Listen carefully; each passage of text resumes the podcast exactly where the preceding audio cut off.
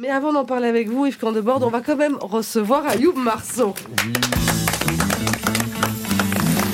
Ayoub, avez-vous bien compris pourquoi Yves est notre invité aujourd'hui? Bien sûr. Salut à tous les amis, content d'être là. Même si c'est juste pour remplacer Cominet qui s'est défilé au dernier moment.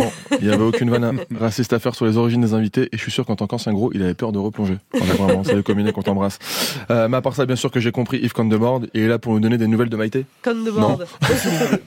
je ne sais pas vous, mais moi, elle me manque. Plus que ses plats d'ailleurs. D'ailleurs, tous les grands chefs, je ne sais pas ce que vous avez avec vos noms, mais ils sont tous difficiles à prononcer. Yves Candebord, Philippe Etchebest.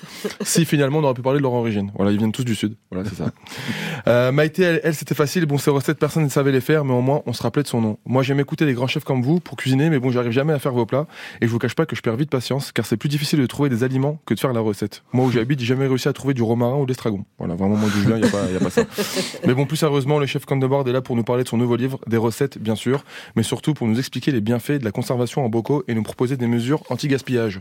Bon, alors, moi, déjà, je dis respect, je dis bravo, mais je dis aussi qu'on pourrait aller plus loin que, que ça, monsieur Yves Candebord. Euh, moi, j'aimerais bien qu'on crée une loi pour interdire les nouvelles recettes là dans les fast-food parce que moi j'en peux plus là des crêpes cordon bleu de viande hachée au kiri sauce Nutella. Ah ouais, Franchement, faut respecter la cuisine, ça mériterait la présence. Vous êtes d'accord avec moi ou pas Ouais, ouais, totalement d'accord. Pareil pour les tacos, quand tu vois les formules démoniaques qui sont un défi à la science et à la santé de tes toilettes, franchement aujourd'hui c'est devenu un sandwich à réserver au repris justice. Il y a que comme ça que tu peux savourer. Mais revenons nos bocaux, parce qu'on est là pour ça. Monsieur Candebord, vous parlez aussi de lactofermentation. Bon là, euh, vous avez compris Ouais. bah, que j'ai pas compris. mais, euh. Euh. J'ai vu aussi que vous utilisez beaucoup de gingembre dans vos recettes de conservation. Il y a du gingembre partout, gingembre, gingembre, gingembre. Il n'est pas que amateur de conservation, le grand chef. Voilà. En Oh. plus, j'ai vu les ustensiles indispensables à avoir. Alors, il faut des bocaux, du caoutchouc en rondelle et un tire-rondelle. La dernière fois que j'ai vu tous ces ustensiles dans une cuisine, c'était dans la série d'Hammer, moi, vraiment. quoi. Mais bon, c'est marrant, dès que c'est un homme qui cuisine, ça reste souvent une histoire de rondelle, hein, tout ça, voilà.